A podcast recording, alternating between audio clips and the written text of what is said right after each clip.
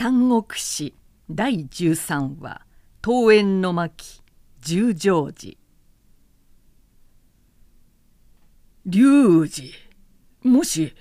龍二ではありませんか？誰か呼びかける人があった。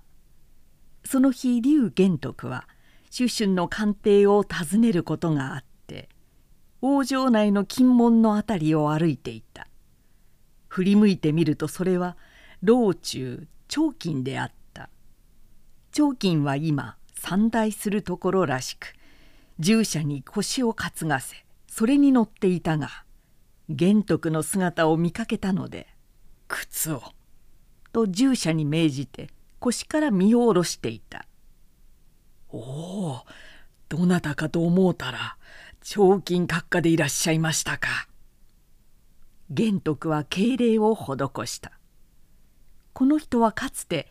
露食を陥れた黄門作法などとともに官軍の直使として聖夜へ巡察に来たことがある。その折玄徳とも知ってお互いに世辞を断じ崩壊を話し合ったりしたこともある間なので思いがけないところでお目にかかりましたな。ご健勝の体で何よりに存じます」と休活を述べた。道中長金はそういう玄徳の従者も連れていない。しかもかつて見た誠意のままこの寒空を越え焦然と歩いている様子をいぶかしげに打ち眺めて「貴公は今どこに何をしておられるのですか。少しお痩せになっているようにも見えるが」かえって玄徳の境遇を反問した。玄徳はありのままに「何分にも自分には感触がないし部下は私兵とみなされているので凱旋の後も外城より入るを許されずまた中世の兵たちにもこの冬に向かって一枚の温かい軍医一辺の小禄をも分け与えることができないので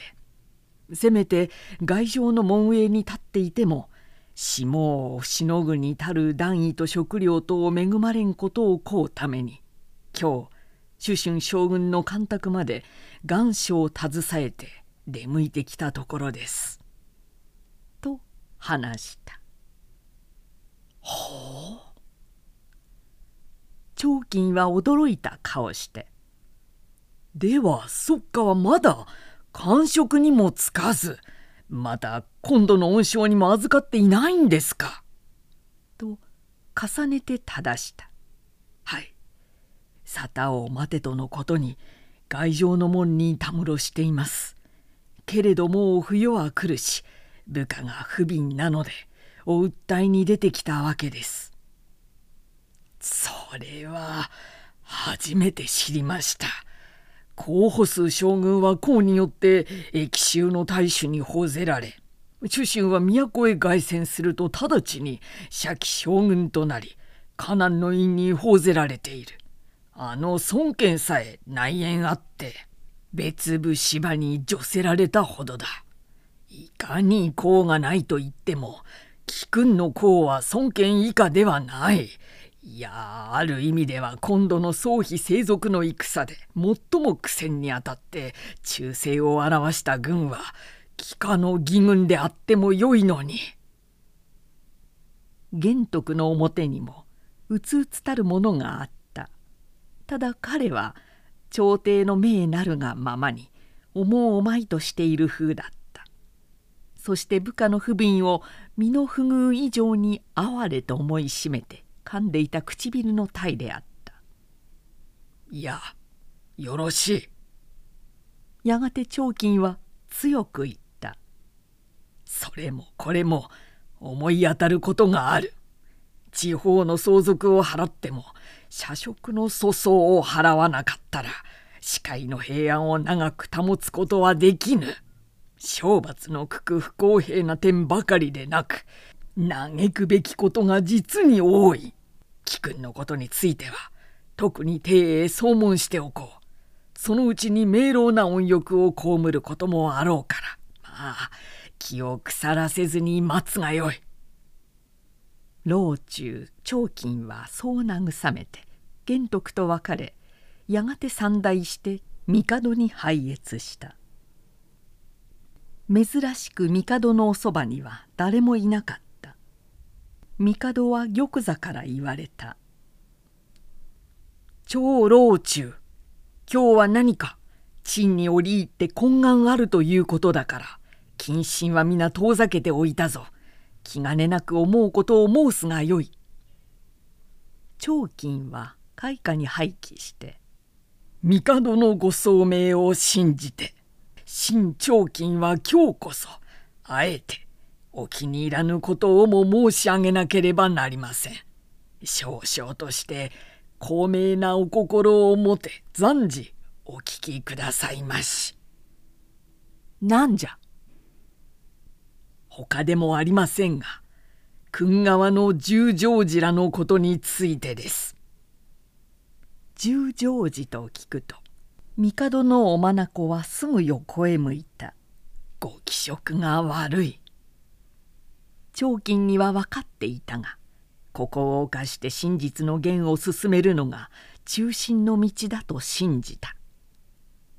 真が多くを申し上げないでもご聡明な帝には徳お気づきと存じますが天下も今ようやく平成に帰ろうとして地方の乱俗も収束したところです。この際どうか君側の官を払い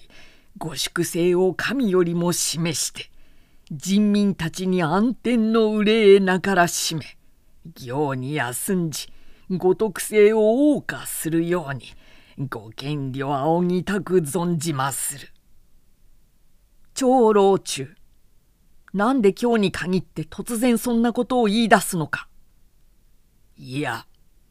十条寺らが政治を乱して帝のごとくを苦労し奉っていることは今日のことではありません。私の身の憂いではありません。天下万民の恨みとするところです。恨み？はい例えば今度の黄金の乱でもその懲罰には十条寺らの指針がいろいろ働いていると聞いています。賄を受けた者には功なき者へも貫禄を与え叱らざる者は罪なくても官を落としいやもうひどい沙汰です。帝のご気色はいよいよ曇って見えた。けれど帝は何も言われなかった十条寺というのは十人の内官のことだった民間の者は彼らを宦官と称した君側の剣を握り高級にも勢力があった。義老長城義老長中義老男系義老夏季などという10名が中心となって数密に結束を作っていた。義老とは賛義という意味の役である。だからどんな数密の政治にも預かった。帝はまだお若くあられるしそういう古池の主みたいな老快とくせ者が揃っているので彼らが遂行しようと思うことはどんな悪性でもやって通した。霊帝はまだ五若年なのでその悪兵に気づかれていてもいかんともする術をご存じない。また長金の区間に感動されても何というお答えも出なかっただ目を宮中の庭へそらしておられた「遊ばしませ。ご断行なさいませ。今がその時です。陛下ひとえにご見領をお決しくださいませ」。長金は口をすくし我と我が忠誠の情熱にまなじりに涙をたたえて還元した。ついには玉座に迫って帝の御意にすがって窮訴した帝は当惑そうに「では長老中陳に同姓というのか?」と問われたここぞと長金は十条寺を極に下してその首をはね難攻にかけて諸人に財分とともに示したまわれば人心おのずから平安となって天下は言いかけた時である。ともれまず汝の首より先に獄門にかけんと帳の陰から怒った声がしてそれとともに十条寺十名の者が踊り出した。皆初を逆立てまなじりを上げながら長金へ迫った長金はあっと驚きのあまり混沌してしまった手当てされて後に天意から薬湯をもらったがそれを飲むと眠ったまま死んでしまった。長金はその時そんな死に方をしなくても帝へ中言したことを十条寺に聞かれていたから必ずや後に命を全うすることはできなかったろう。十条寺も以来油断しておるととんでもない忠義ぶったやつが現れるぞ。と気がついたか戒めあって帝の周囲はもとより内外の祭りごとにわたって大いに警戒している風であった。それもあるし帝ご自身もこうある者ののうちに恩賞にも漏れて不遇をかこち不平を抑えている者が少なくないのに気がつかれたか。特に勲功の再調査と第2期の恩賞の実施とを沙汰された。長金のことがあったので十条寺も反対せずむしろ自分らの前世ぶりを示すようにほんの形ばかりな事例を交付した。その中に劉備玄徳の名もあった。それによって玄徳は中山府の安徽県の意という官職に就いた。権威といえば片田舎の一警察署長といったような官職に過ぎなかったが低迷をもって除せられたことであるからそれでも玄徳は深く恩を謝して関羽張飛を従えて即座に認知へ出発した。もちろん一管理となったのであるから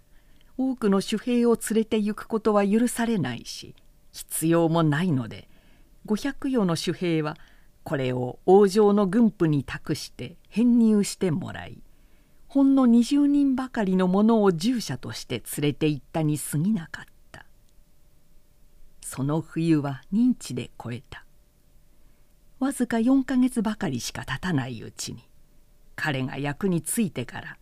県中の政治は大いに改まった。強盗悪逆のとは影を潜め領民は特性に服して平和な毎日を楽しんだ。張飛も関羽も自己の器量に比べては今の勝利のするような仕事は不服だろうがしばらくは現在に忠実であってもらいたい。自説は焦っても求めがたい。玄徳は時折二人をそう言って慰めた。それは彼自身を慰める言葉でもあった。その代わり権威の任についてからも玄徳は彼らを下役のようには使わなかった。共に貧しきにおり夜も床を同じうして寝た。するとやがて河北の野に恵み出した春とともに「天使の使いこの地に来たる」と伝えられた。直使の使命は「この度黄金の族を平定したるに軍功ありと偽りて性病の内縁など頼みみだりに感触を受けあるいはこうありと自称して舅に恣意を振る舞う者多く聞こえよくよく聖者を正さるべし」という御のりを報じて下校してきたものであった。そういう沙汰が役所へ達しられてから間もなくこの暗記圏へも特有が下ってきた。玄徳らは早速関羽張飛などを従えて特有の行列を道に出迎えた。何しろ使いは地方巡察の直を報じてきた大官であるから。玄徳たちは地に座して最高の礼をとった。すると馬上の徳雄は「ここが暗記県とはひどい田舎だな。何？県庁はないのか？役所はどこだ？県医を呼べ。今夜の旅館はどこか案内させてひとまずそこで休息しよう」と言いながら呆然とそこらを見回した。直視特有の人も投げな傲慢さを眺めて「嫌に役目を鼻にかけるやつだ」と関羽張飛は肩腹痛く思ったが虫を抑えて一行の借に従い県の役館へ入った。やがて玄徳は衣服を正して彼の前に挨拶に出た。徳雄は左右に随員の利を自立させさながら自身が帝王のような顔して講座に構え込んでいた「お前は何だ?」しれきっているくせに徳雄は上から玄徳らを見下ろした「権威玄徳です。はるばるのご下校ご苦労にございました」はいを施すとああお前が統治の剣の利かみちみち我々直視の一行が参ると薄汚い住民どもが先に近づいたり指さしたりなど甚だわい雑な体で見物しておったが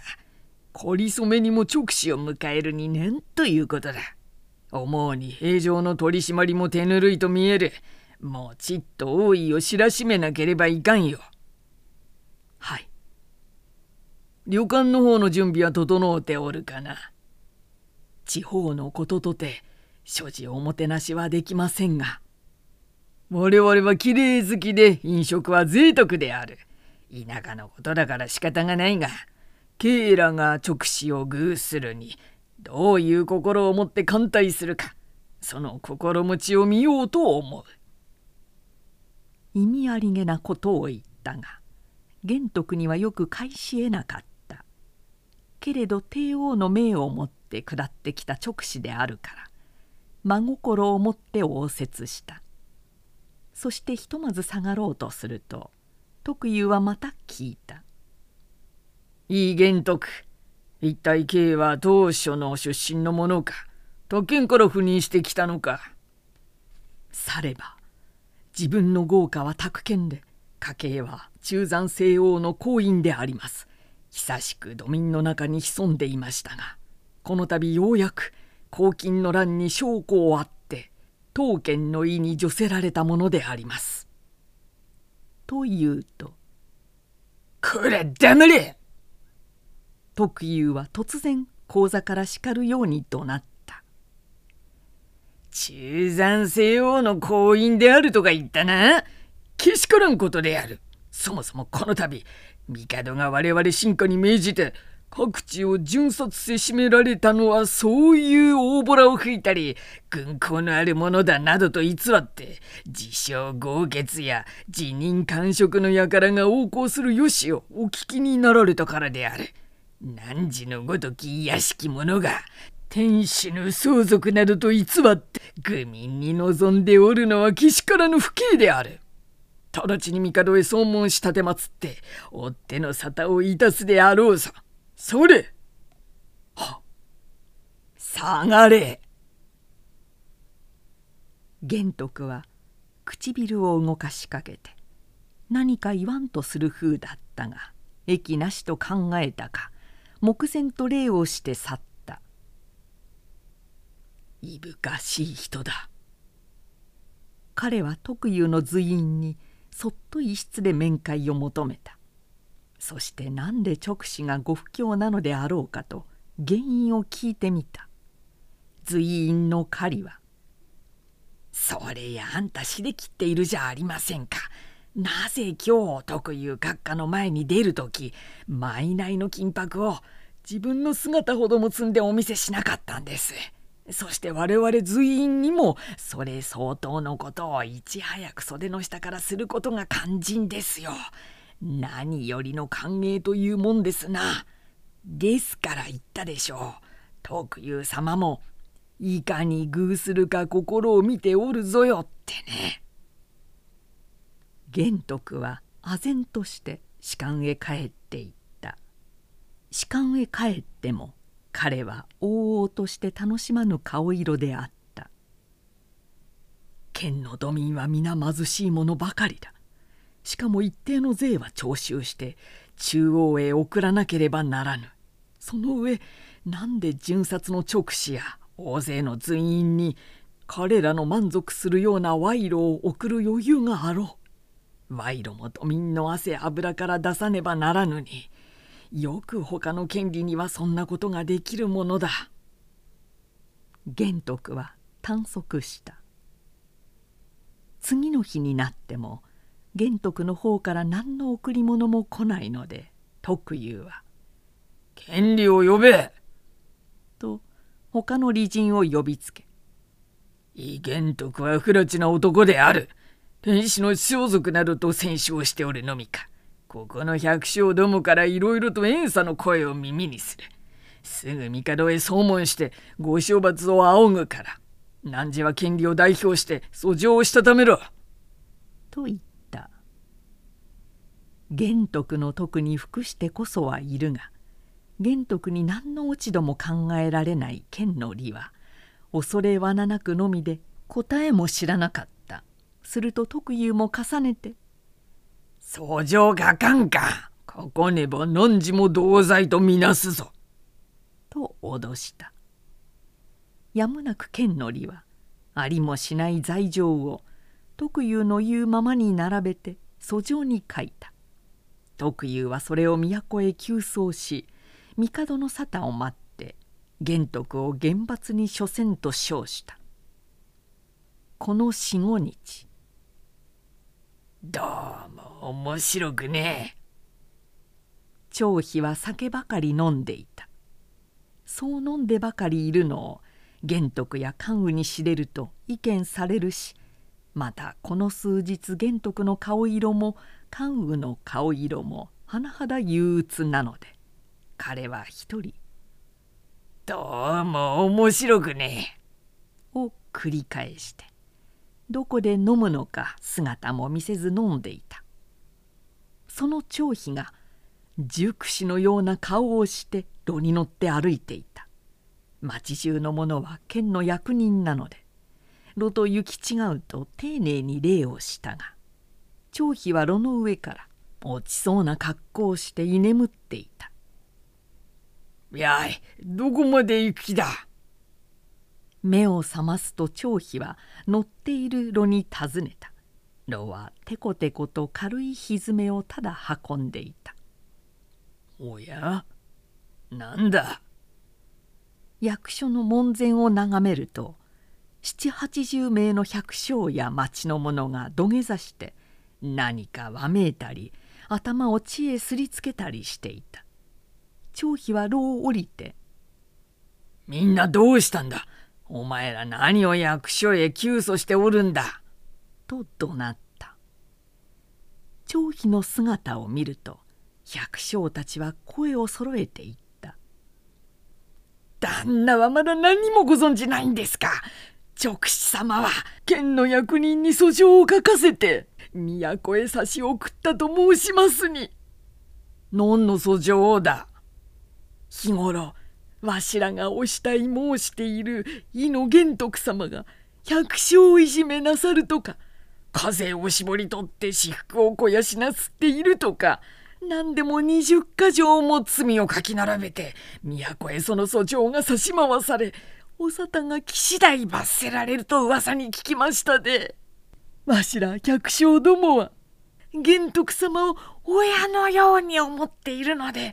皆の衆と打ち揃うて直使様へおすがりに来たところ下役たちに叩き出されこの通り役所の門まで閉められてしもうたのでぜひなくこうしているところでござりまする。聞くと張飛は毛虫のような眉を上げて締め切ってやる約款の門をはったとにらみつけた。